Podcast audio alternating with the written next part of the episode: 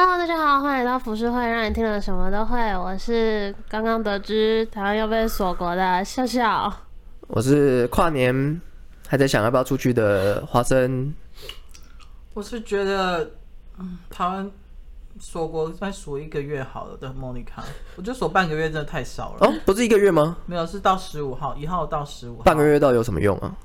嗯，他就是算好那个隔离的那个十四天吗？对，然后因为一月的下旬要接近中国，呃，不是，就是就是春节了，所以那时候台商会陆陆续续要回来。哦，他还是有经济考量。对对对对对，还有那些台商的那些要求之类。其实好像这一直以来都是一个问题。虽然说我们今天没有聊这个，但是还是简单的快速聊一下。那就是就是这个东西就让我想到大白鲨。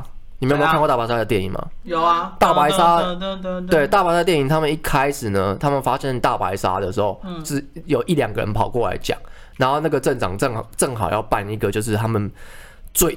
那一年最盛大，甚至好几年最盛大的一个那个海滩 party，然后是所有的旅游游客都会来的地方。嗯，所以他说不要为了这些东西影响我们的经济，我们我们我们所有人的赚赚钱啊，好像现在的那个各县市的跨年活动一样哦。对，因为你你认真来想的话，就是国家还是得以整体的经济运作，然后去了解那个哪一个比较危急，哪一个比较。可以先缓缓这样，所以他们可能会判断说，哎、欸，虽然说现在病毒进来，但是我们还是得让国家维持一个运作，所以还是要就已经要到过年了，所以还是就是好好说一下，稍微警惕一下就好，对对对，认真去看待，对不对？对，然后所以大白鲨就是这样，就是那时候大家都不理，吃了一堆人吗？然后就吃了一堆人这样，吃的很爽，buffet，就大白鲨的 buffet，就像我今天我们刚刚也也在聊，在开播前有聊，就是。为什么今年一定要办跨年？就是每年都办跨年的，有差这一年吗？然后如果真的发生什么问题，我跟你说，我觉得各县市首长他们绝对不会第一时间负责，他们一定会先指向中央跟卫福部之类的。我觉得他们根本没有查哎、欸，因为有时候你去看那些政治议题的一些电影或者是影集，你就会发现，嗯，有时候他们政治意图是全体的意识。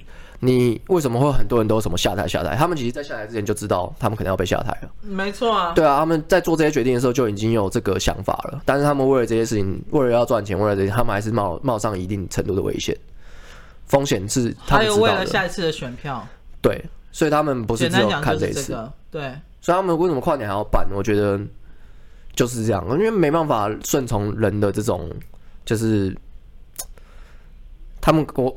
可能锁国锁一阵子之后，大家就会开始说啊，怎么都没有娱乐，怎么样？然后开始报复性旅游、报复性消费一样。我觉得全世界应该只剩台湾还有在办跨年演唱会这种事情。对啊，对啊，其他国家你你知道像雪梨的他们的烟火，他们也都缩小规模就对，然后不开放民众入场，就等于说你在电视上或网络上看就好这样子。我觉得如果聪明一点的话，应该要开始开始就是发明一些比较新的词。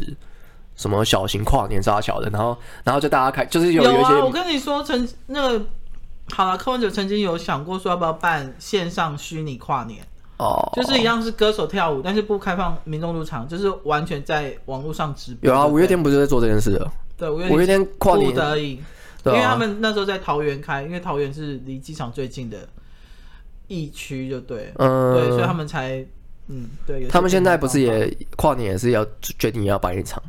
线上的对线上的没办法，因为嗯嗯对，但是这样也不错啊，就是起码让大家看看这样子也也 OK 啦。五月天你你每年都看得到，你真的不需要今年看好不好？是没错啊，所以很多东西我觉得每年都会有，你干嘛急于一定要今年一定要做一些事情？你知道我之前去我们那时候不是一起去看啊，然后我就觉得哦阿信的状态好差哦，整个声音整个都完全不行了。嗯他一直都是这样，他一直都是感冒系歌手，跟严爵一样。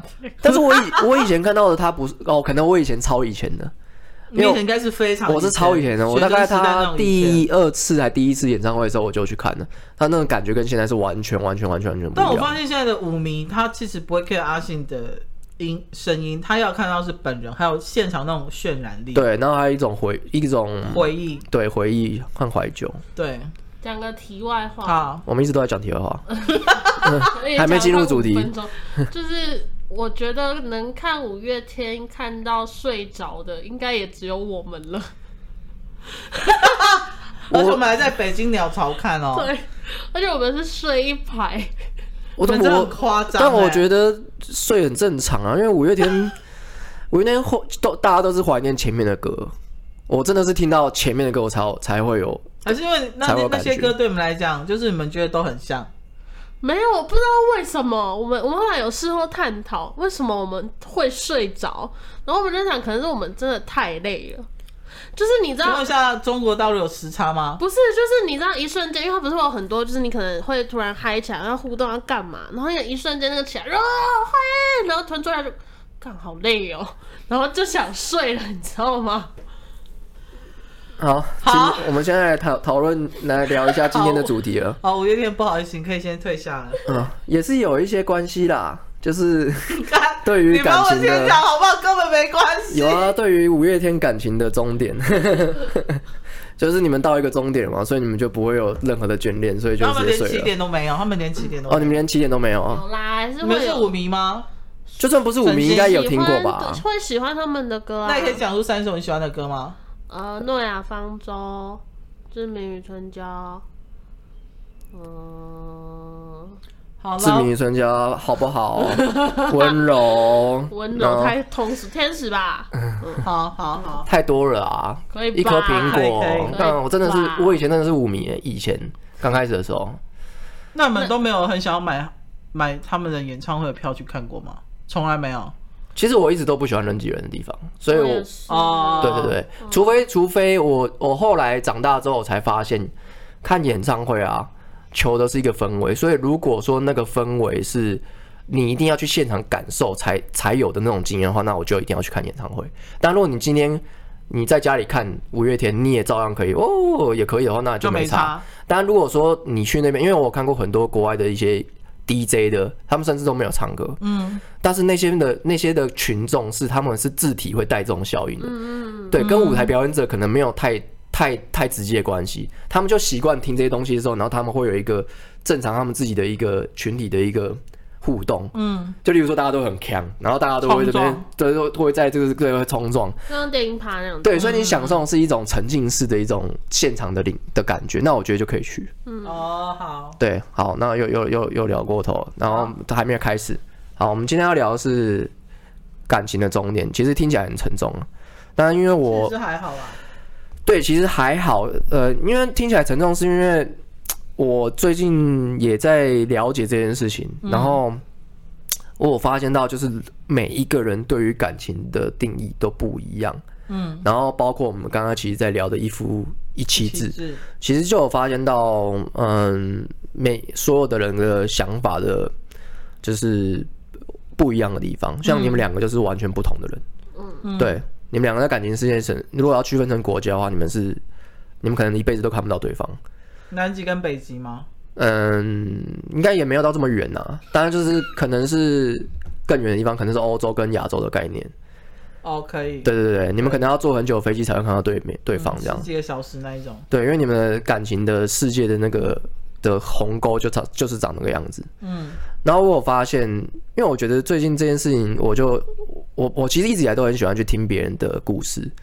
然后我最近有一个朋友就跟我聊，嗯，就是聊到这件事情，然后我就发现，原来感情的成熟度跟你的经历的成熟度不一定是成正比的，有时候说不定是反比。就是你，如果你这个人的经验、社会经历越来越越来越深厚，嗯，然后你看的人越来越多，然后你越能体悟到一些事情，你反而在感情世界里面可能会更脆弱，有可能。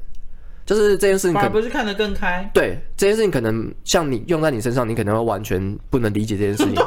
对对，因为我刚刚都提出这个问题，所以我才会说你是不同世界的人。就是所以感情的话，我反而觉得像你们刚才聊一夫妻一妻制嘛，然后还有一些什么开放式关系，我觉得这些东西应该要把它划分成一个大饼，然后你们可能你可能只是其中这个世界里面的十分之一而已。嗯，对。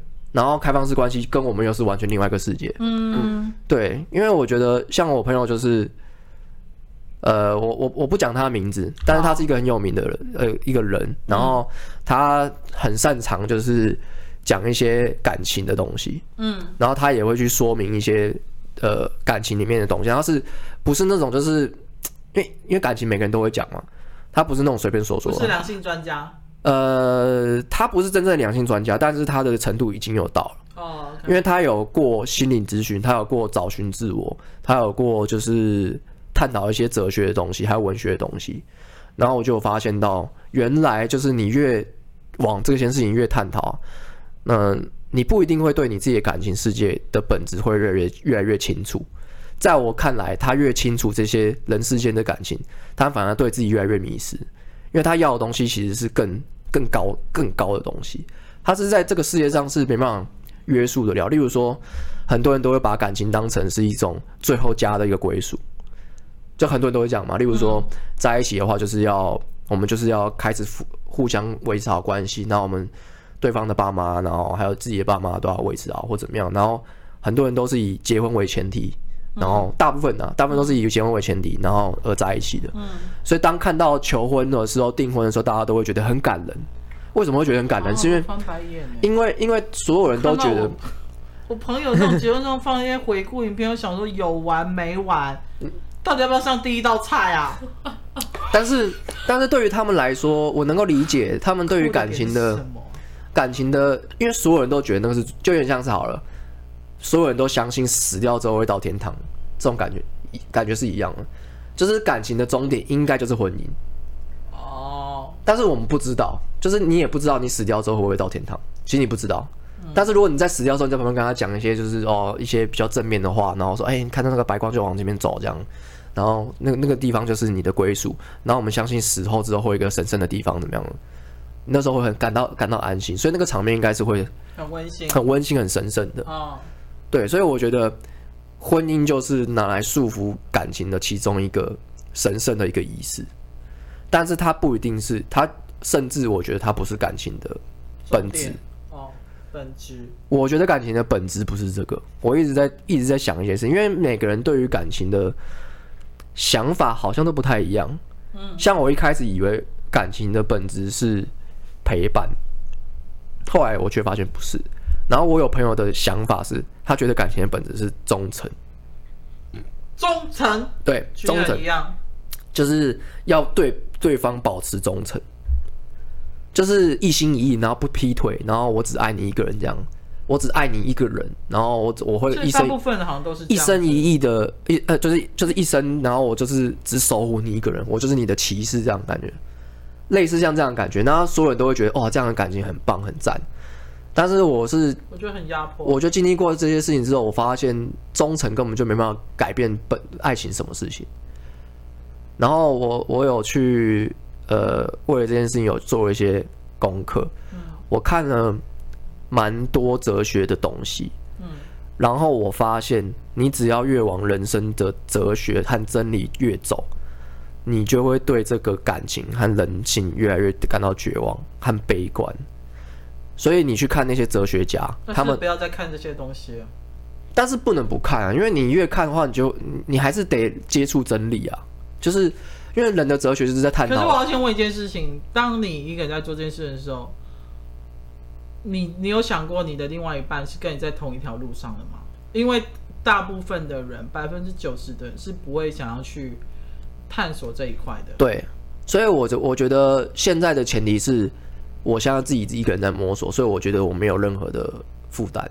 哦哦，对对对，我没有任何负担。嗯，然后其实就算有，我也会想要自己去探讨这件事情。然后如果我自己心里发生一些问题，我必须要自己去调试。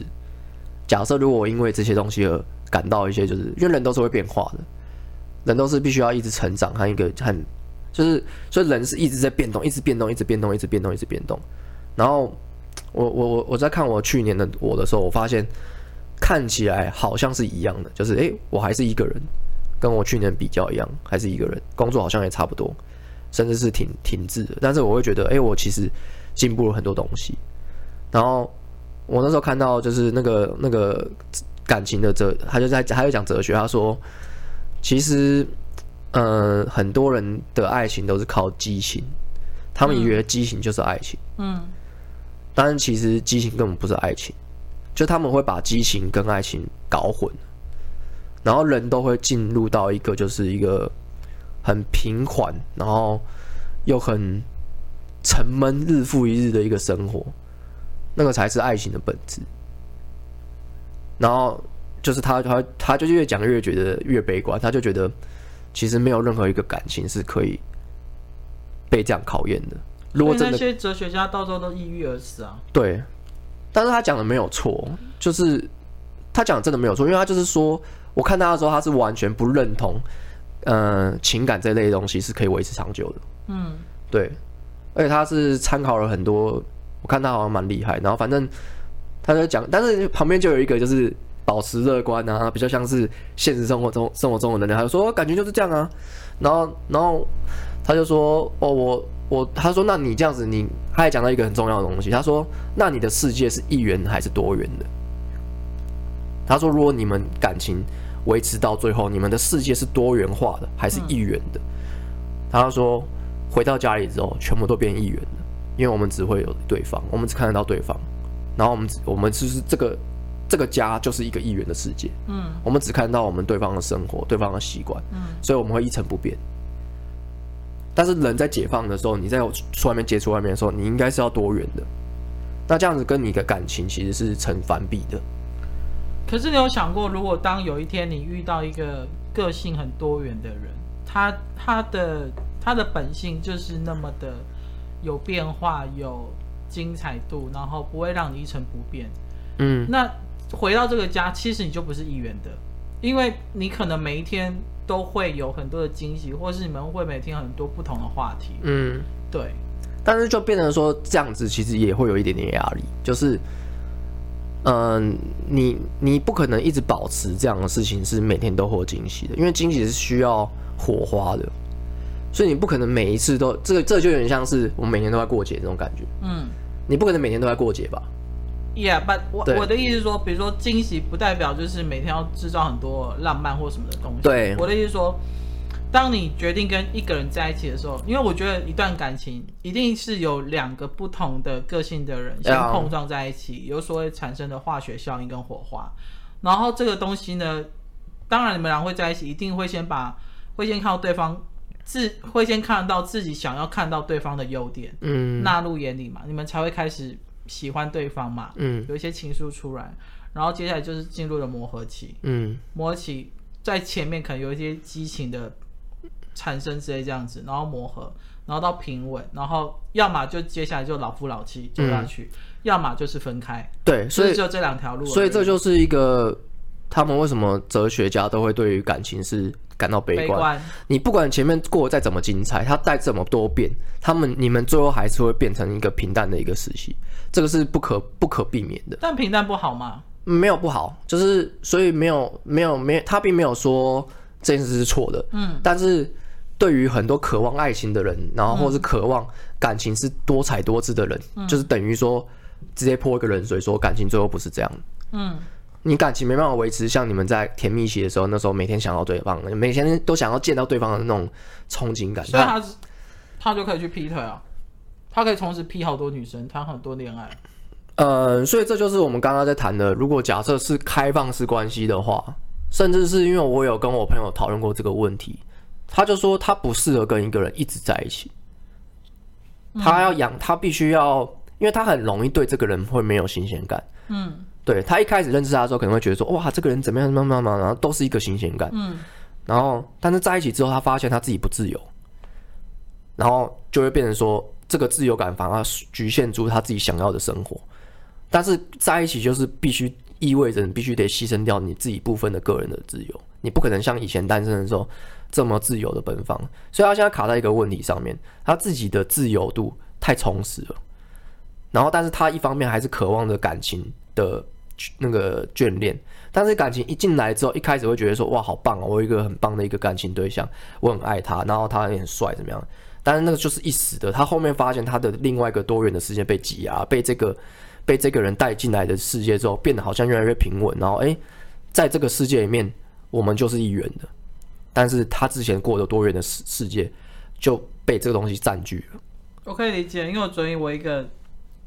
认识好几年的一个男生朋友，他突然跟我说：“我心情不好，我可以跟你分享一件事吗？我说什么事？因为他有女朋友了，然后女朋友是很爱他，每个礼拜都会去找他那种。他说我跟一个人妻玩视讯玩了很久，然后我发现，我说，然后呢，玩玩什么视讯？他说就是你知道那种性爱视视讯。我说你该不会投入感情吧？他说我一刚开始以为我不会痛动真情，因为毕竟人家是人妻，就对。他说，但是当他发现那个人妻开始对他冷落，好像有另外的男伴的时候，他发现他会吃醋。嗯。然后我想跟他说，其实你也长得不怎么样，你凭什么玩人妻的？但当然这句话我没有讲。然后我就说，你女朋友一定不知道这件事，对不对？他说对，因为我不肯失去我女朋友。嗯。我就说，所以你你要把你的人生搞得多糟糕？因为他同时又在玩交友。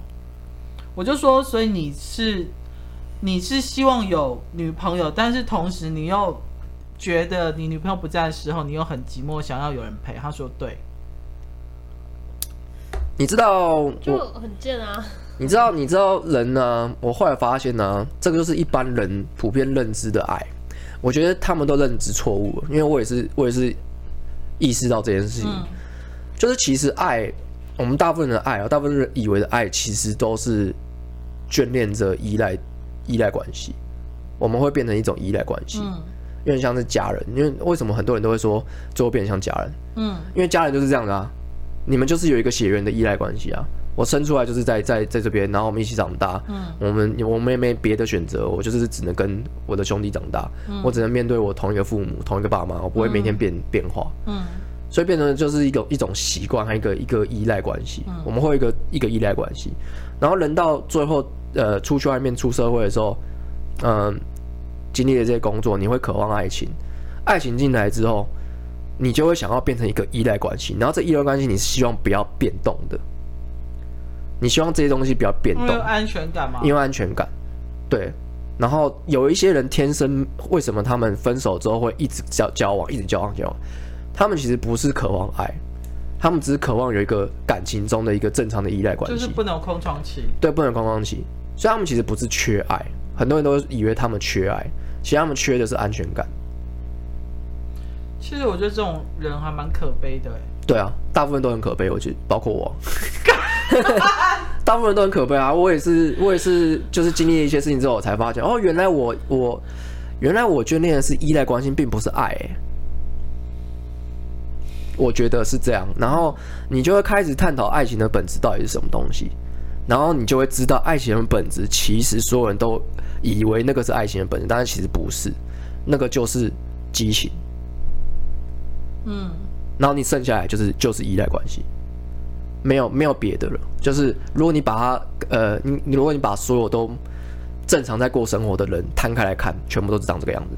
但我觉得人有依赖关系，我觉得是正常的，不管是在亲情、友情或爱情上。对，因为人毕竟不是个体动物，他们我人是群居的动物，是社会性的动物。对，没错。所以我觉得依赖关系这件事情并没有那么的绝对的负面，我觉得只是看你怎么去把它善加利用，以及做一些变化而已。对，就是其实你要懂得加工，就有点像是你在盖房子，然后大家都盖差不多这个这个样子，然后你会因为盖房子而盖房子。你会因为我想要房子，啊、然后我就盖房子。就就像比如说笑笑有好姐妹、好闺蜜，好的，他们你你，我相信你也很依赖他们。当你觉得心情不好或者是怎么样的时候，你会想到他们。我觉得这种依赖关系，我觉得是必须存在的。嗯，但我觉得，因为像对我来讲，亲情跟友情是很难去割舍的。嗯，可是爱情，我觉得就可以很容易割舍。嗯，对。所以就变成说，呃，但有些人不是这样子哦，嗯、有些人是爱情至上，嗯，你没有发现这件事吗？有些是爱情至上，他可以不要爸妈或者是不要朋友的关心，他就是只要有一个对象跟他在一起。我觉得这个后面有点，我后来就是有了解到这件事情，我觉得有点稍微复杂一点，就是因为所有人都是一个个案，就是因为他们都要看他们的原生家庭，嗯，然后去对应他们的对于爱情的价值观，和对于他们爱情想要怎么。想要怎么经营，其实都跟他们原生家庭有关系。就是像我有一个朋友，他就是从小就是以前跟他爸爸没有很好，但是后来就是又开始就是出来出社会之后就开始依赖，就是对对爸爸比较好，嗯，所以他们就会有一个恋父情结，嗯，对，就是每一个人的对于爱的感觉都不太一样。然后我觉得他正在就是了解这个感情的时候，他们就会比较迷失一点，就是摸索的，对，你越了解这件事情，你就会越觉得，哎，对，我到底其实包括现在所有人应该都这样想，我到底对到底是。我到底是爱他哪一点？因为看的东西太清楚了，对，太清楚了，你反而会去想更多。对，因为因为其实简单来说的话，我如果把这件事实谈出来讲的话，大家可能不会注意到这件事情。那甚至就算看到，他也不会觉得说哦，依赖关系就依赖关系啊。嗯，反正我本来就是感情，不就是这样吗？对。然后，但是等到他们真正受伤之后，才发现哦，原来我是用错误的方式在经营这段感情。因为每一个人的个性都不一样，每一个人想要的模式也都不一样，所以你不能只用单纯的依赖关系去经营这段感情。但我一直在想一个问题，就是因为我们现在谈的好像都只谈单方面。我觉得不管在好，因为感情有包含很多。我如果我们现在先专注局限在爱情这一块好了，我相信爱情里面都需要沟通。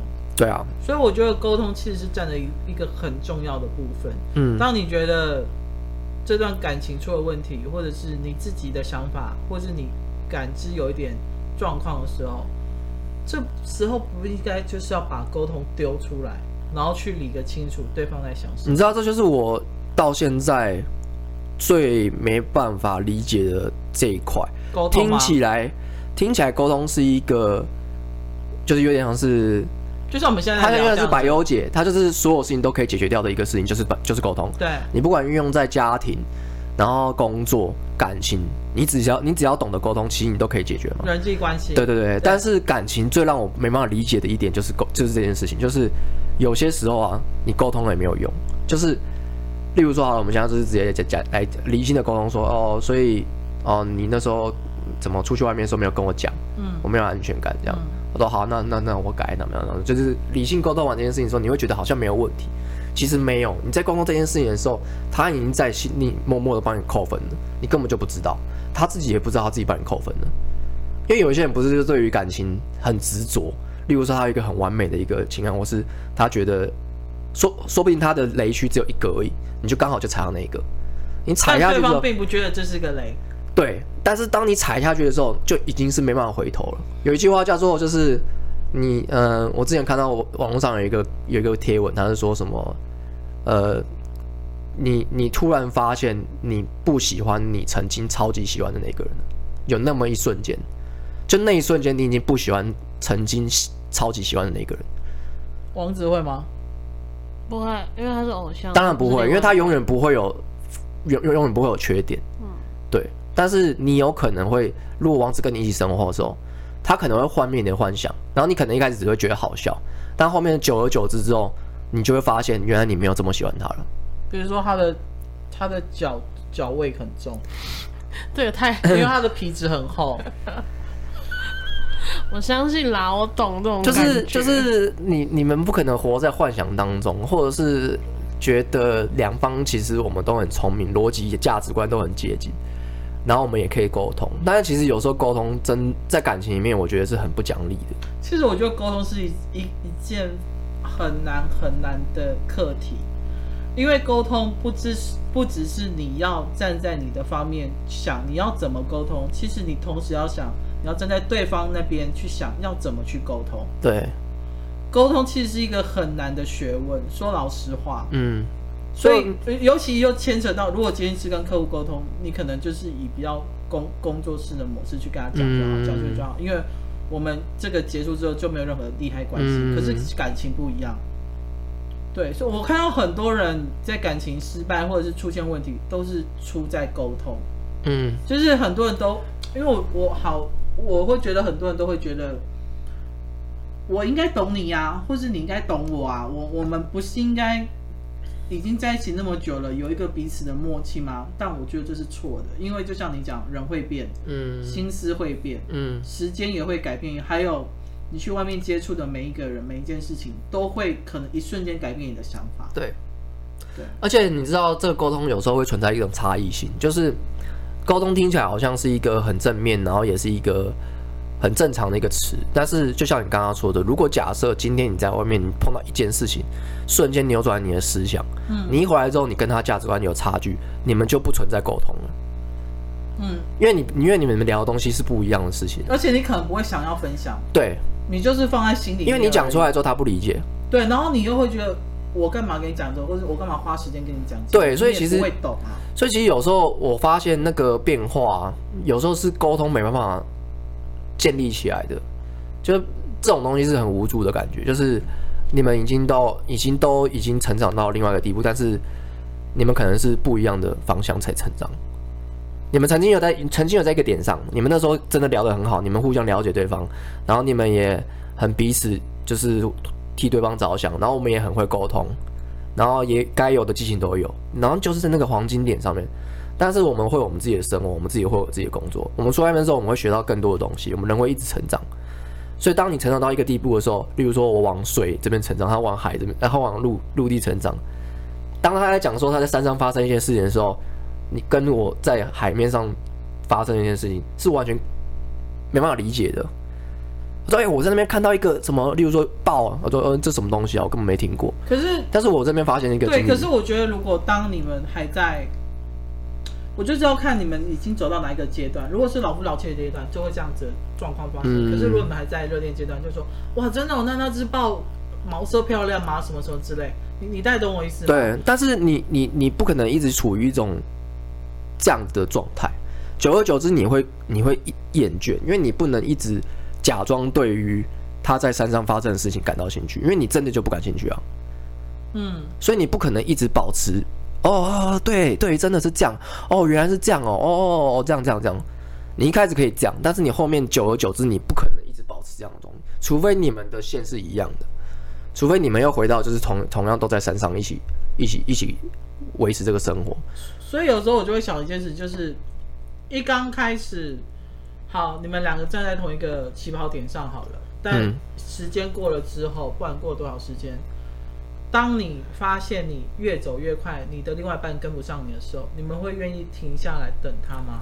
其实就像我说的，我觉得他说不定在他在另外地方走的比我更快。对，但是当、嗯好，就像我讲一个最实际好了，以经济状况好了，嗯，他的收入比你高很多，可能高两三倍。然后你这样子，你会，他没有任何，比如说鄙视你，或是看不起，或怎么样一直。但是他可能很多生活的支出都是他负责。嗯，那你会想要？我问你，如果是你们这状况，你们第一个，你们有想要力争上游，去想办法达到至少不要跟他落差那么大的地位，还是另外一个，就想说？好，就这样过啊，反正就又没差这这样子。我觉得好难解决哦，这个当然是会想追上，嗯，可是有的时候，呃，我觉得在这种情况下应该会很无力吧，嗯，因为对方太优秀了，就是即便好，你真的很努力想要追，但也不是一时半刻马上就能追得上的，嗯。那如果以我自身的情况来讲的话，我我可能会变成说。你这么优秀，那我再怎么努力，我可能永远追不上你。那我可能就是好，我就屈就这一小块，然后我听你的，你做什么决定，我就是顺着你这样子。我自己的个性是这样，这样就会跑出一个落差感，然后这落差感会变得最后会形成一种自卑感，然后自卑感就会就会去发展其他更不一样的路线，例如说，你的自卑感说不定会让你。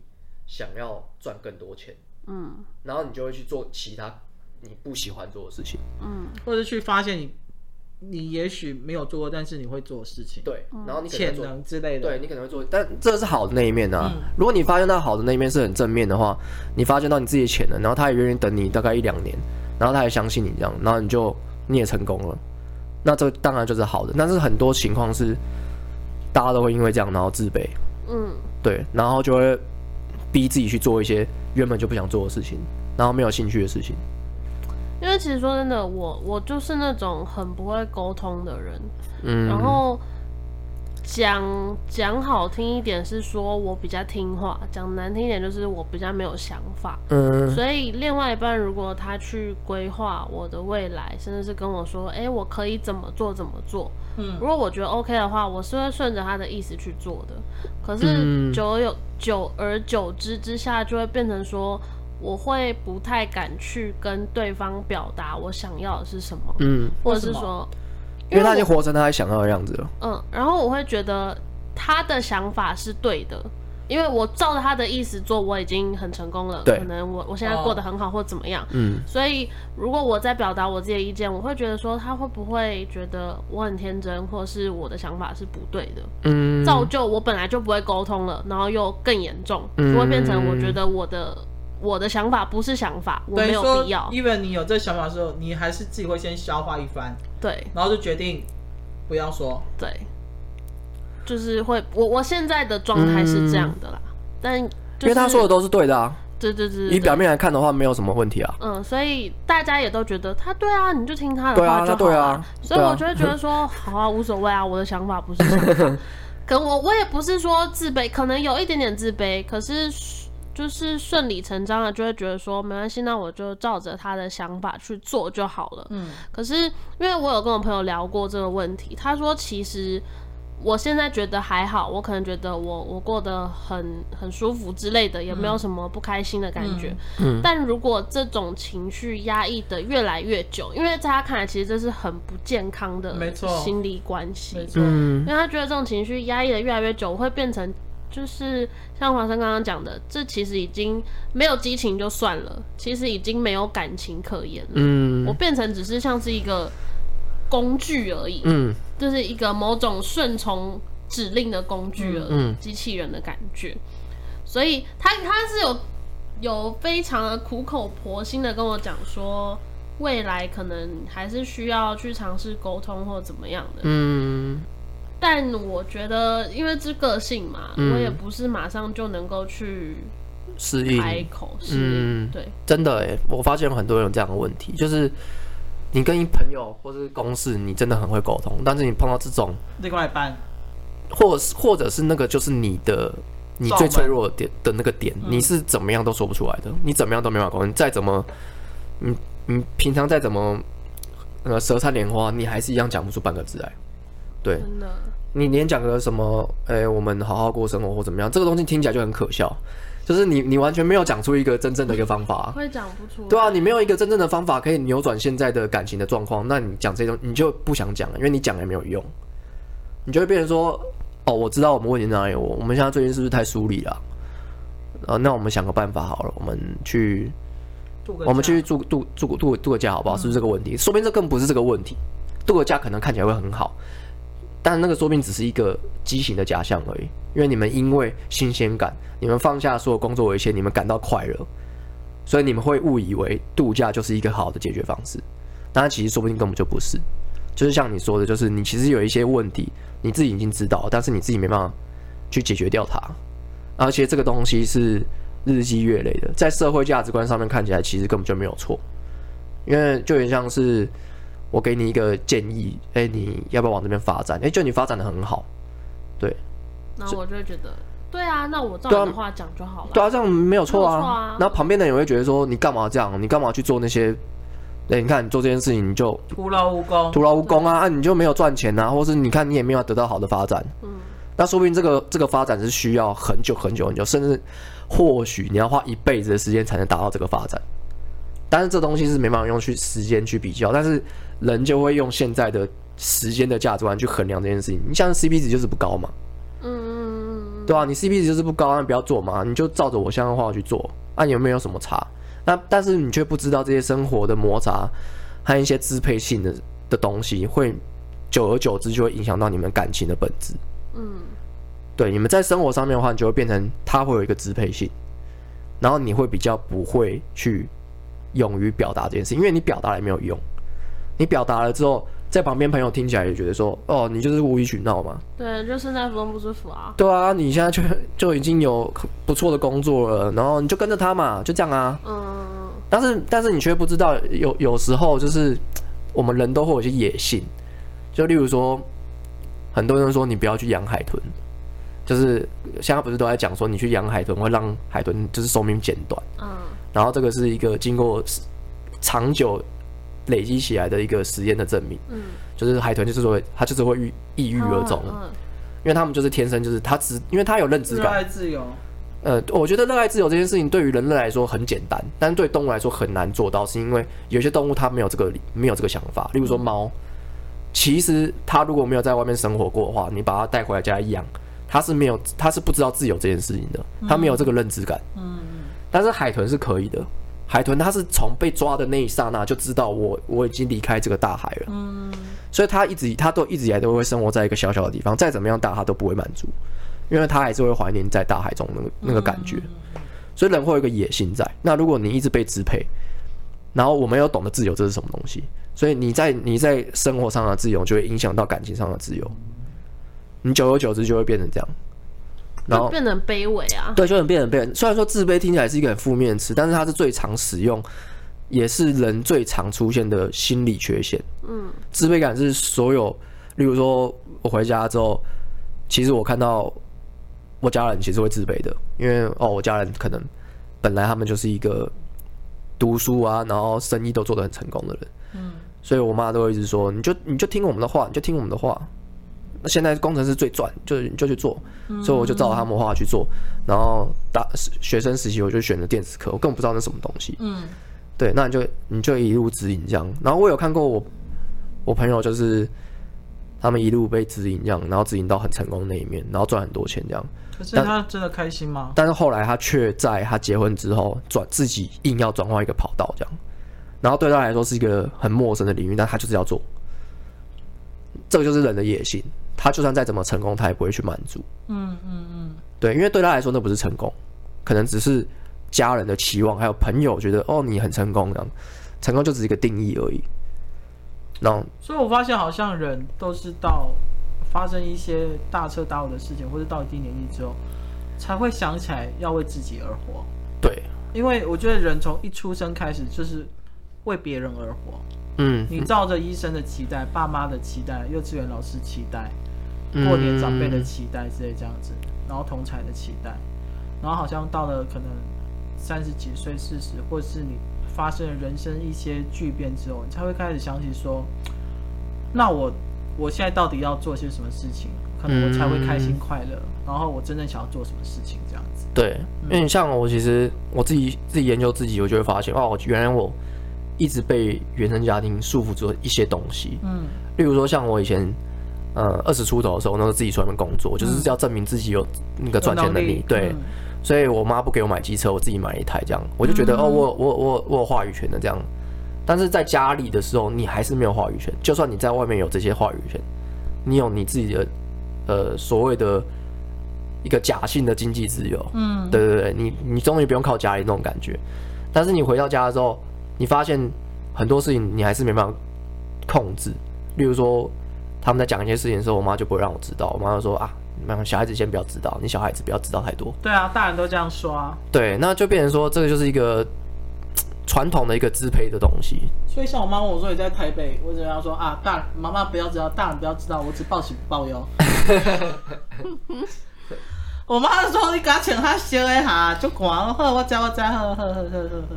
对吧？那我我我有发现呐、啊，我有发现我妈正在学习这件事情，我觉得也蛮有趣的。就是年，我一直都觉得。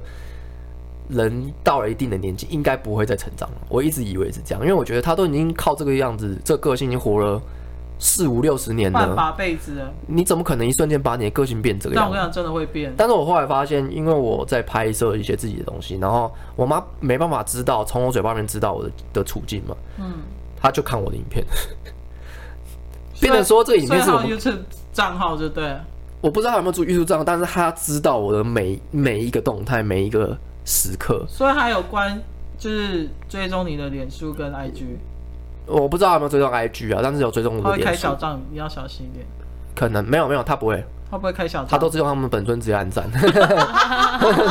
对，长辈其实都知道不知道什么是小账，他们都用本尊按赞，他们没有在管的。对，然后所以我发现呢、啊，就是哦，原来我们这一代年轻人竟然要用这种方式跟跟上一代的长辈沟通。嗯呃，我后来发现这件事情并不是一件坏事，因为我我真的不知道要怎么讲，因为我怎么讲你都不会听，那我干脆就是在我自己的空间去讲我尽情去抒发我的东西，然后你来理解这样子。对，然后后来我发现我妈真的有改变了，我妈就是有一天突然就是就就看到我就抱我嘛，我一回家就抱我，然后她说啊，嗯，他就讲一些话，然后说是哦，我知道可能你觉得妈妈害你很多这样，嗯。对，那那时候我觉得其实有点感慨，就我觉得这也不是害，这个这没办法，就是人的成长环境，嗯，你也不知道要怎么教育我，所以对，所以就变成这是一个既定事实，没有所谓的对错啦。对，但是你就会有一个坎在那边的，啊，嗯，你你你对于感情的坎就是一直跨越跨越不了过去。嗯，我每次都看到母亲节、父亲节啊，然后就是大家跟自己的爸妈很好，其实我没办法理解这件事情。从小就没有在过，对，我从小没办法理，我是说理解这件事情，就真正的理解，就是名义上是名义上理解是 OK 的。例如说，你要我传讯，息说哦，父亲节快乐是 OK 的，嗯，但其实你知道啊，就就连我要打字，我都觉得有一个障碍，传按下传送那一刹那，我都觉得啊，有点讲不出去，这种感觉。那现在还会吗？现在有慢慢练习，我觉得这种东西是需要练习的。我练习了之后，因为这是很简单的练习，我觉得后面就克服了。用传讯息很简单，我觉得，嗯嗯，但是你要亲口讲出来，其实是蛮难的。我觉得你也会难吗？我我有讲过吧，我以前跟爸爸其实也不是。我说现在应该就不会，现在不会啦。我觉得算是一种我自己是跟自己和解啦，我觉得。对，其实是要跟自己和解。其实你反而不是跟你爸妈和解，是要把自己心里的那个结打开。对，因为我后来发现，就是有一句话是说，你你从你自己本身看出去外面，那全部都是你的自我。嗯、就是例如说，你在这个人身上看到你讨厌的特质，嗯，其实那个那个部分的特质你也有，只是你你会把它运用在不同的地方而已。嗯，对。就例如说，你很讨厌客户，就是处理事情很这样这样，然后很很不负责任。其实你你也有不负责任的因素在里面，但是你只是不会运用在那个地方上。嗯，对。所以我后来会发现，我借由这件事，借由这件事情之后，我发现自己很多缺点。然后我就跟我朋友讨论，我说，因为我们有一个打游戏的群组，然后每一次每一次啊，就是打游戏有里面就会，你们应该也会碰到这种人，就是那个朋友就会特别认真，嗯，然后会一直生气。对对对，然后他都会觉得他自己很厉害，嗯，然后我就觉得，我们久而久之之后，大家就觉得很不喜欢这样的人，嗯，然后后来又发现，哎，我好像也有这样的特质，只是我不会运用在游戏上面，我会运用在我的工作上面，或是运用在什么地方，我就会看起来变得很讨厌，嗯，然后我借由这次是这个借由就是看到这件事情之后，我就意意识到说，我干他怎么那么讨厌？啊？不行，我好像也很讨厌这样，你就会觉得其实你很讨厌。别人看你其实也是这个，也是长这个样子，就是你看出去长这个样子，然后我就觉得不行，那我这个一定要改掉，就是我不想要让人家觉得我很讨厌。但我觉得，反正人不是十全十美，我觉得有时候被讨厌，我有时候我就会觉得，如果讨厌我，真的控制不了你，我只能说那就是你的损失而已。当然啊，当然我觉得应该是这样，我我觉得应该是这样讲啊，你因为人不是十全十美啊，你你补了这些洞之后，你后面还有很多洞，对啊，但是你起码你补了这些洞了。就是讨厌你的人，你这些人这些你不补得动，说明你真的不 care。就例如说，对啊，那那你就那就不要 care。但是如果你 care 的话，例如说，我觉得这个人讨厌，那你就要改掉这个你你觉得讨厌的东西，因为你都觉得他讨厌呢，那你一定在某方面来讲，感受是跟就是别人看到你是一样的，所以你这个东西就一定要改，因为你都讨厌，除非你不讨厌。你就会觉得说啊，他哎呀，他被讨厌正常啊，就做自己嘛。但你可能就会变这样的人。但我跟你说，我觉得有这种观念，真的是会比较年轻的时候，就会觉得比较想要去迎合别人，或是不想要被讨厌之类的。可是，可能到了这年纪之后，我会觉得，第一个，就算你讨厌我，我我我也不是为了你而活，我也不会 care 了。然后第二是，我真的没有办法那么去讨好所有的人。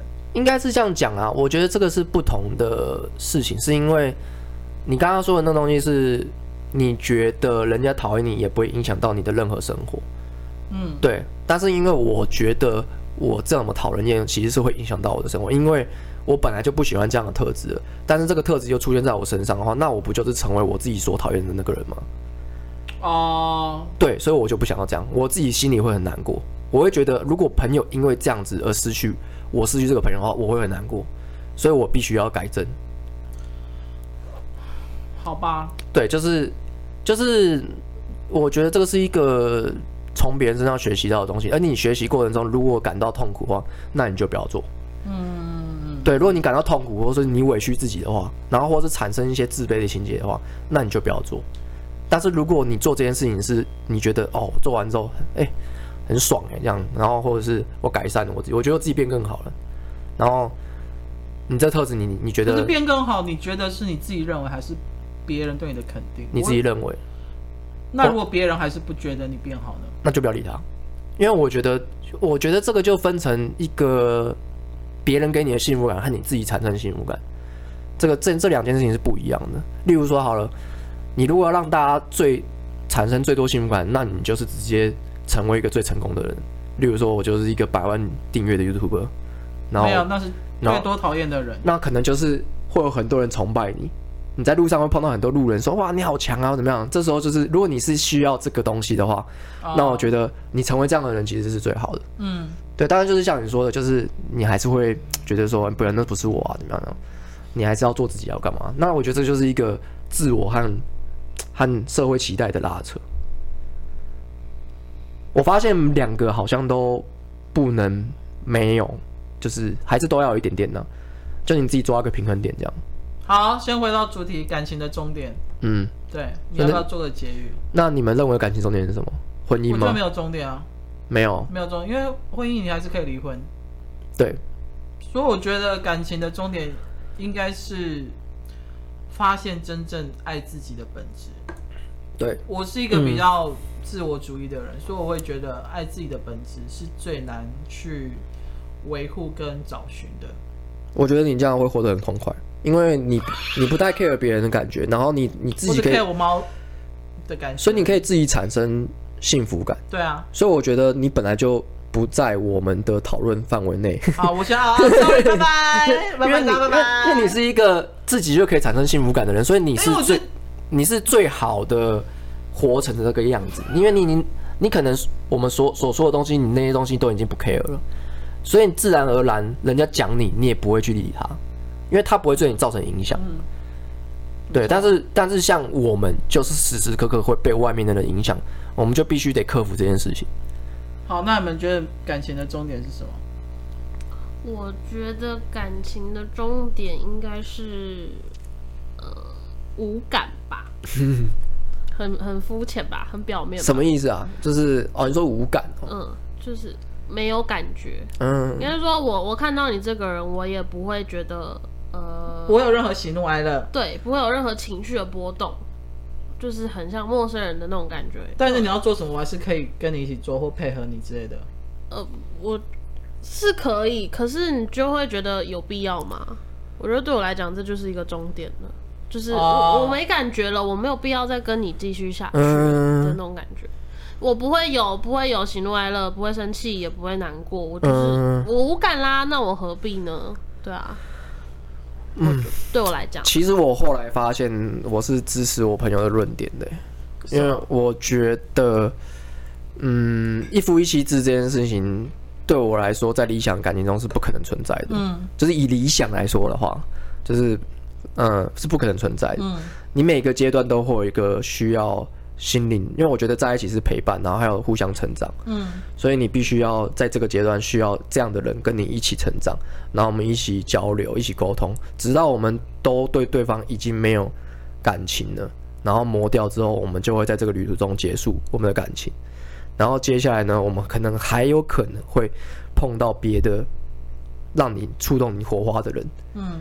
但是这个旅途是不会结束，我会一直到你生命结束为止，所以我不确定最后会变成什么样子。所以对你来讲，感情的终点就是没有终点。对，就是我就是一直的行行旅下去，这样听起来很悲观，但是我会觉得你你总说不定总有一天会找到一个这样的人，然后你们都可以一起成长，然后刚好那个那个时间线都是 OK 的，然后起点一样，然后我们走的路线也一样，那说不定这个人就可以继续走下去，有可能。是有这个可能性的，但我不确定会不会碰到，或者是你在这个旅途中可能已经换了很多个这样。这是我，你也不知道明天会变怎么样。对啊，我觉得听起来是有点悲观，但我觉得，哦，我我我我觉得爱的本质是这样，我觉得爱的本质是，嗯，我之前有在一个影集上面看到，他说，爱的本质是希望你爱的那个人开心。这听起来很奇怪，那其实一点都不奇怪。然后，但是他他他就他就形容一个的感觉，他说你你听起来如果很很很抽象嘛。让人家开心是怎么样？哦，我让他就是每天过得很开心吗？或是给他吃东西或怎么样？那不是不是，就有点像是你想象像慷慨的感觉。嗯，你赋予你给人家东西，你不会觉得你损失。嗯，我觉得这个就是爱。没错。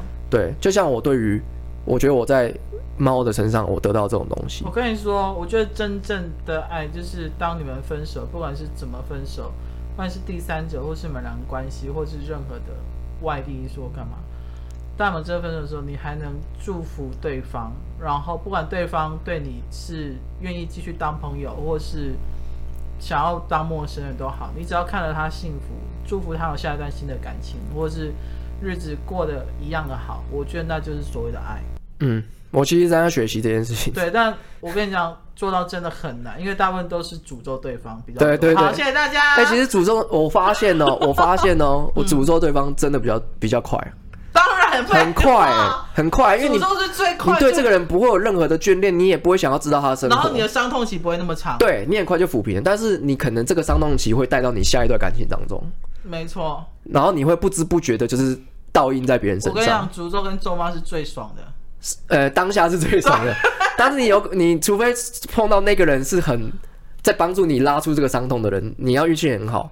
你才有办法克服掉那个东西，没错，不然你的诅咒其实是会带到下一段感情的，是会一直附在你身上的。对，但是如果就像莫妮卡说的，这种东西我觉得人都要学习。你知道，我我我要讲最后一件事情，就是、嗯、我有发现，就是很擅长跟别人说分手，或是他们的感情很多段的时候，其实不代表他们花心，也不代表他们喜新厌旧，喜新厌旧，只是代表他们习惯抛弃和被抛弃。